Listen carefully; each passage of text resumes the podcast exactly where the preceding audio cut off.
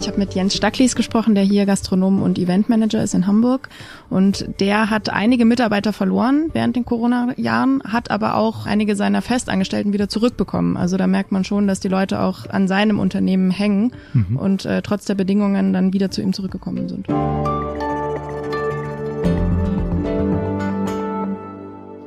Liebe Hörerinnen und Hörer, standen Sie in diesen Tagen schon mal vor der verschlossenen Tür eines Cafés oder Geschäfts, dem gerade das Personal fehlt, um öffnen zu können? Oder mussten an einem Flughafen ausharren, weil Engpässe beim Sicherheitspersonal dafür gesorgt haben, dass Ihr Flugzeug nicht kam?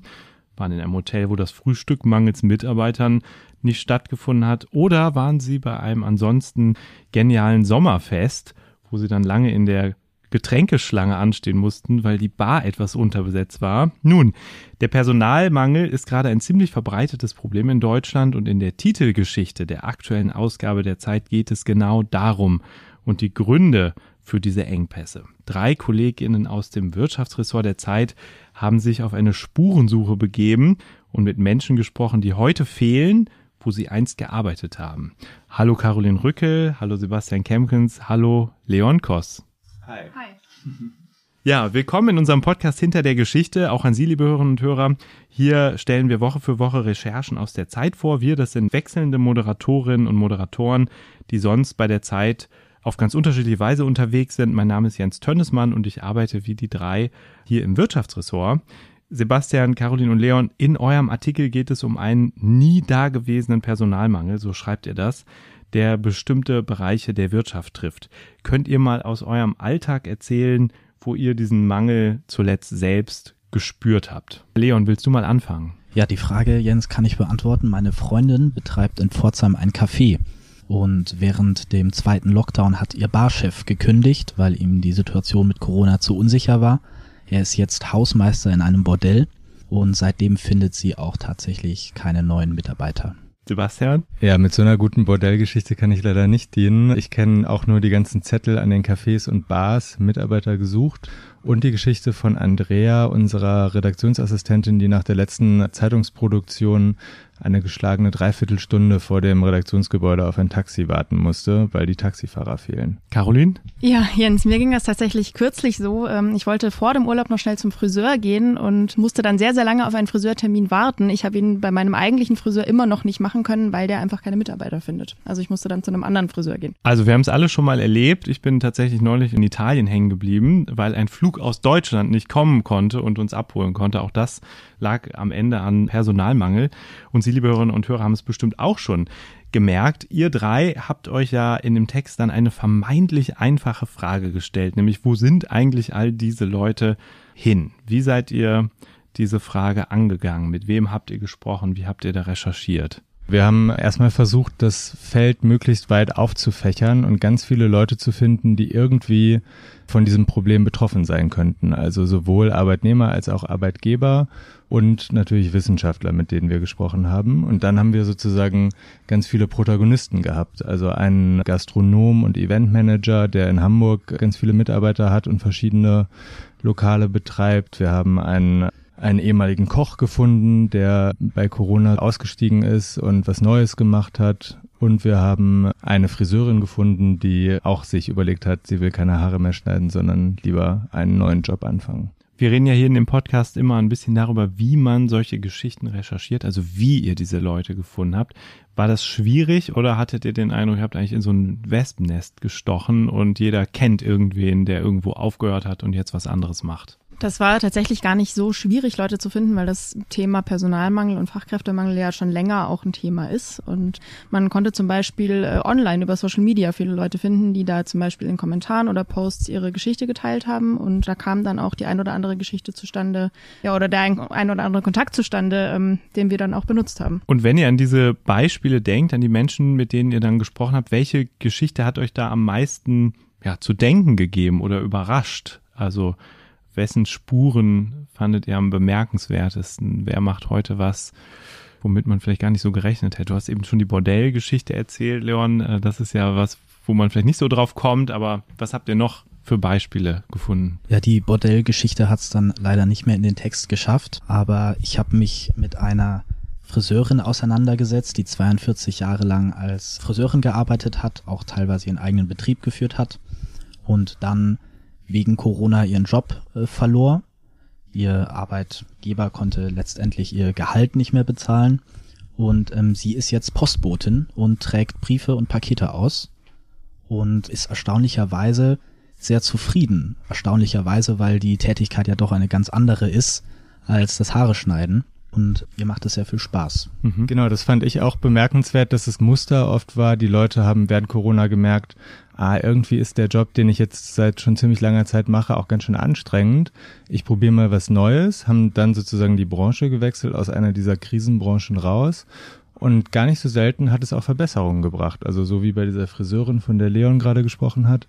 Ich habe mit einem ehemaligen Koch gesprochen, der ein Start-up gegründet hat, weil er sich die Arbeitsbedingungen in der Gastronomie nicht mehr antun wollte und muss sagen, der wirkte ziemlich zufrieden mit seinem neuen Leben, nur dass sein alter Arbeitgeber ihn natürlich ziemlich vermisst. Der vermarktet jetzt die Senfsoße der Oma eines Freundes, habe ich das richtig Genau, genau. Der hatte sozusagen im Lockdown einfach extrem viel Zeit und hat angefangen mit seinem alten Kumpel Lasse herumzuspinnen was man nicht alles machen könnte. Und dann sind sie auf die Honig-Senf-Soße der Oma gekommen, der Oma von Lasse, die wohl sagenhaft sein muss, und haben beschlossen, diese Soße bringen wir jetzt ganz groß raus. Und ein paar Wochen später oder Monate später waren sie plötzlich die Gründer eines Soßen-Startups und jetzt verkaufen sie tausende Soßen nach ganz Deutschland. Als ihr in der Konferenz von eurem Thema erzählt habt, da ist mir ein Begriff eingefallen, den ich neulich mal irgendwo gelesen habe.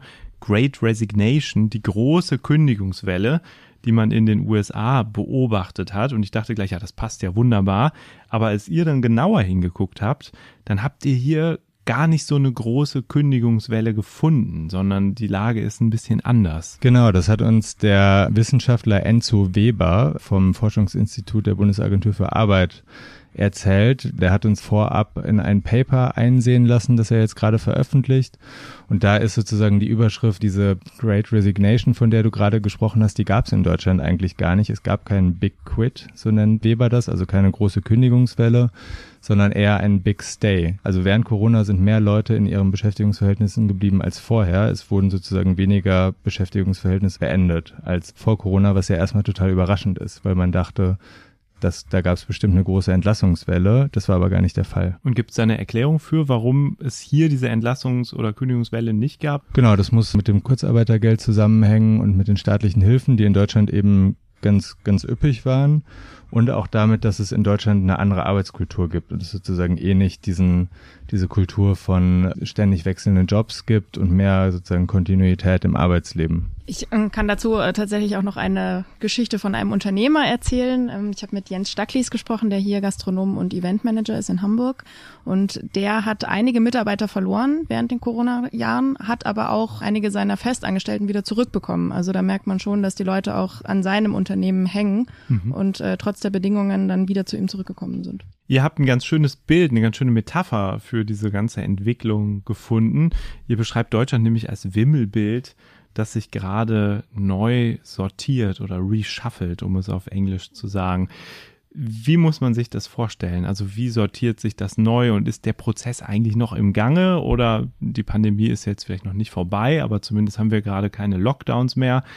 Äh, sind wir an einem Punkt angelangt, wo jetzt also die Menschen an ihren Plätzen gelandet sind oder geht es noch weiter? Also ich habe mir das sozusagen mit diesem Wimmelbild ganz gut vorstellen können, weil, glaube ich, das ganz gut zeigt, dass quasi Branchen betroffen sind, in denen ganz viel sich dauernd verändert, also in denen es eine hohe Fluktuation gibt, in denen sozusagen neue Leute dazukommen, alte weggehen.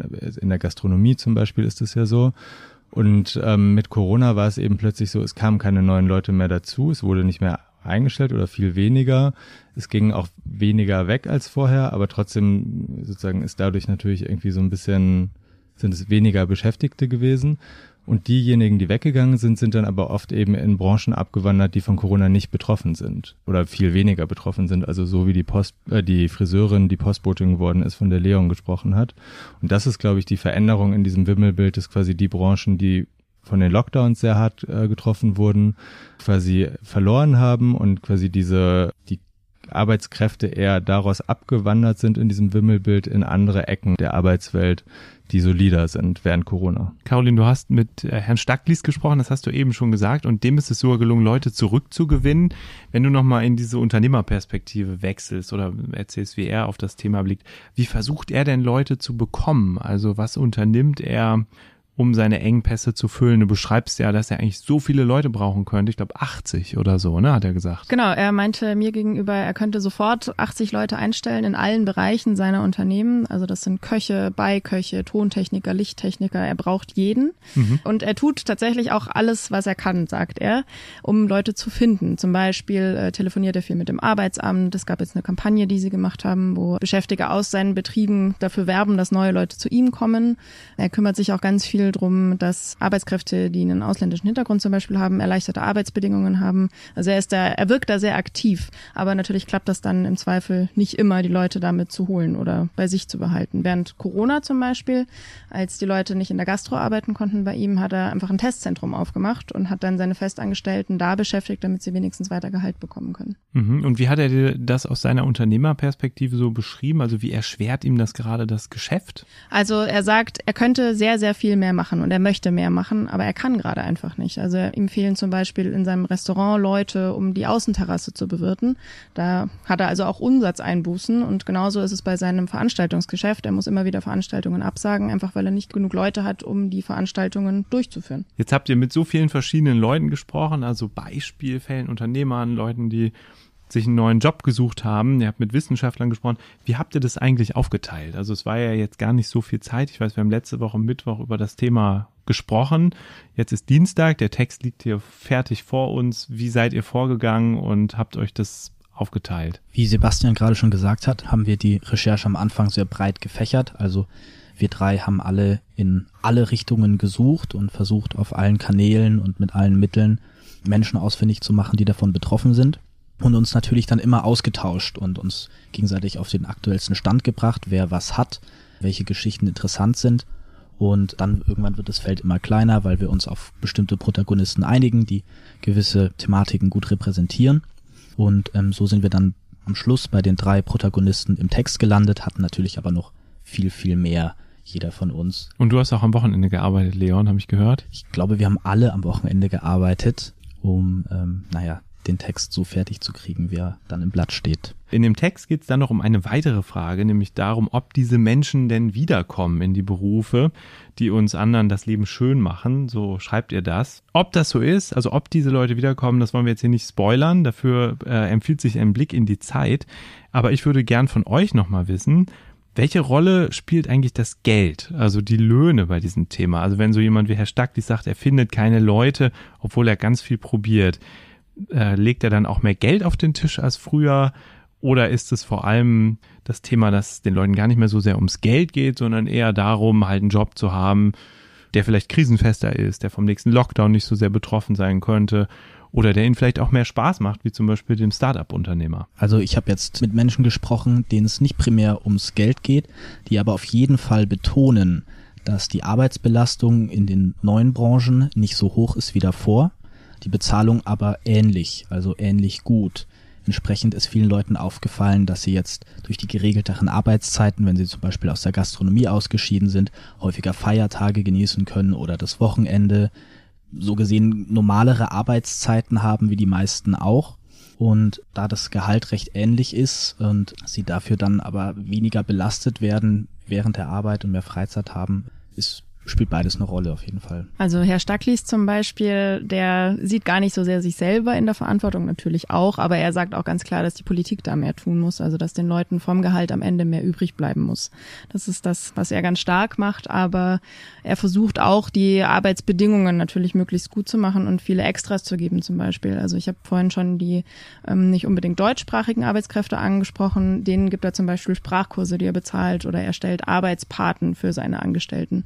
Also Also versucht da so ein bisschen ein Extraprogramm, um den Arbeitsplatz noch außen rum zu geben. Und Sebastian, haben die Wissenschaftler was zu dem Thema gesagt? Ich hatte noch mit einem anderen Sozialwissenschaftler gesprochen, dem Koblenzer Sozialwissenschaftler Stefan Sell. Der hatte das auf jeden Fall auch kritisiert und meinte, dass zum Beispiel Dienstleistungen in Deutschland dafür, wie sehr sie nachgefragt werden und wie begehrt sie sind, also auch Dienstleistungen wie eben Kellnern oder Kochen, viel zu schlecht bezahlt sind und dass sich da sozusagen was tun muss, damit man genug Leute findet, die uns bedienen und die weiter für uns kochen wollen. Und ich muss sagen, dass auch Mattis, Mattis Eckmann, der Koch, mit dem ich gesprochen habe, der jetzt sehr froh ist, dass er sein Start-up gegründet hat, dass der das auch sehr stark kritisiert hat und meinte, dass das einfach Hölle war, als er in seiner Ausbildung war und 580 Euro Monatsgehalt bekommen hat, wovon er auch noch Kochschuhe, eine Kochjacke, verschiedene Messer kaufen musste für mehrere hundert Euro, also sein eigenes Equipment und unter ziemlich beschissenen Bedingungen gearbeitet hat für ziemlich wenig Geld. Und der hat gesagt, wir wurden verheizt und ich sehe nicht mehr ein, mich verheizen zu lassen. Und viele andere sehen das auch nicht ein. Und deswegen muss sich was ändern, damit die Leute zurückkommen oder damit sich überhaupt noch Leute entscheiden, in diese Branchen zu gehen. Ja, super spannend. Also vielen Dank für eure Erklärung, für eure Recherche. Äh, liebe Hörer und Hörer, ich empfehle nochmal den Artikel in der Zeit, der lohnt sich wirklich. Und ich sage euch, liebe Caroline, lieber Leon, lieber Sebastian, vielen Dank für eure Zeit und eure Eindrücke. Und liebe Hörerinnen und Hörer, Ihnen fürs Zuhören. Ein Dank geht auch an Jampir Aguiar Duraniona, der für den Schnitt verantwortlich ist, und an Ina Mordsiefer von den Freunden der Zeit, die diesen Podcast hier koordiniert. Und wenn Sie mehr hören wollen, unter www.freunde.zeit.de gibt es viele, viele weitere Episoden im Archiv und Sie können sich da auch zu Veranstaltungen anmelden, zum Beispiel einem digitalen Gespräch darüber, wie Journalistinnen und Journalisten bei der Zeit recherchieren. Das findet in der kommenden Woche statt und dann Anfang Juli die lange Nacht der Zeit hier in Hamburg. Vielen Dank fürs Zuhören und bis zum nächsten Mal.